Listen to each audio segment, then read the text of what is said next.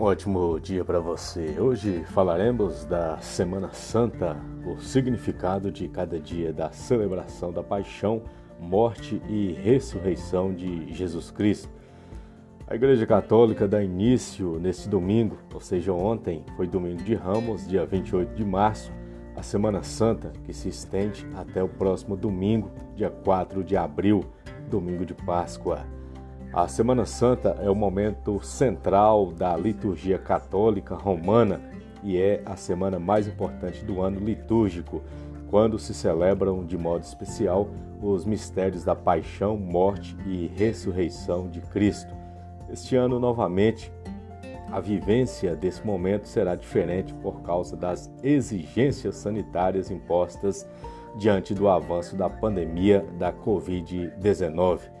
Em muitas regiões do país, as celebrações serão mais simples, com a presença limitada ou mesmo sem a presença física de fiéis nas igrejas.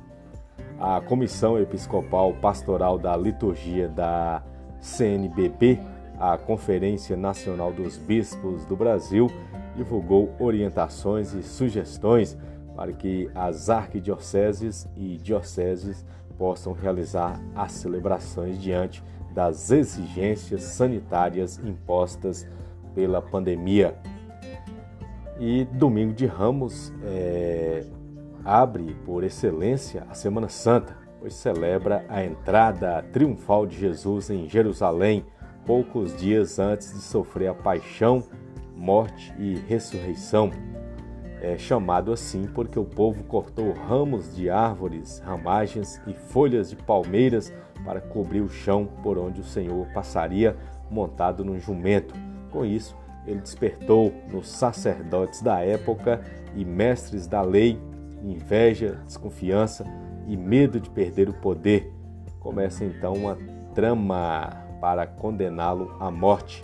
A liturgia dos ramos não é uma repetição apenas da cena evangélica, mas um sacramento da nossa fé na vitória de Cristo na história, marcado por tantos conflitos e desigualdades.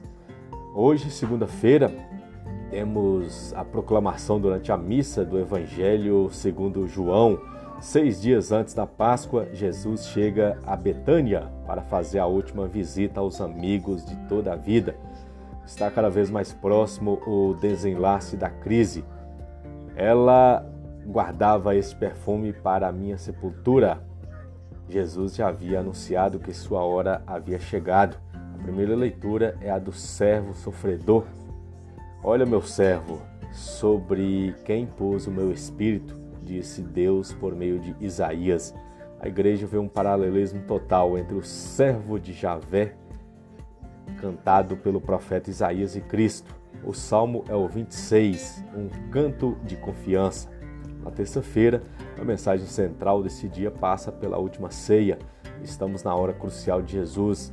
Cristo sente na entrega que faz a glorificação de Deus, ainda que encontre no caminho a covardia e o desamor.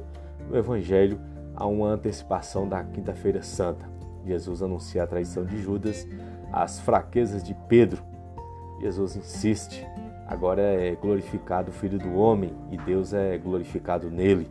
A primeira leitura é o canto segundo do servo de Javé. Neste canto descreve-se a missão de Jesus. Deus o destinou a ser luz das nações para que a salvação alcance até os confins da terra. O salmo é o 70. Minha boca cantará teu auxílio é a oração de um abandonado que mostra grande confiança no Senhor. Na quarta-feira, é, especialmente no interior do país, realiza-se a famosa procissão do encontro. Os homens saem de uma igreja ou local determinado com a imagem de Nosso Senhor dos Passos. As mulheres saem de outro ponto com Nossa Senhora das Dores. Acontece então o doloroso encontro entre a mãe e o filho. O padre proclama o célebre Sermão das Sete Palavras, fazendo a reflexão, chama os fiéis à conversão e à penitência. Na quinta, temos a, os santos óleos. Uma das cerimônias litúrgicas da quinta-feira é a bênção dos santos óleos usados durante todo o ano pelas paróquias. São três os óleos abençoados nessa celebração: o do crisma, dos catecúmenos e dos enfermos. Ela conta com a presença de bispos e sacerdotes de toda a diocese. É o momento de reafirmar o compromisso de servir a Cristo. É, o lava-pés é um ritual litúrgico realizado durante a celebração da Quinta-feira Santa, quando recorda que a última ceia do Senhor, Jesus, ao lavar o pé, os pés dos discípulos, quer demonstrar seu amor por cada um e mostrar a humildade e o serviço que é o centro da mensagem, ser servo de Deus é a maior explicação aí para um grande gesto, a Eucaristia o rito do lava-pés não é uma encenação dentro da missa, mas um gesto litúrgico que repete o mesmo gesto de Jesus. O bispo ou padre que lava os pés de algumas pessoas da comunidade está imitando Jesus no gesto, não como uma peça de teatro, mas como compromisso de estar serviço da comunidade para que todos tenham a salvação como fez Jesus. Temos aí Sexta-feira da Paixão, é, que apresenta o drama incomensurável da morte de Cristo no Calvário.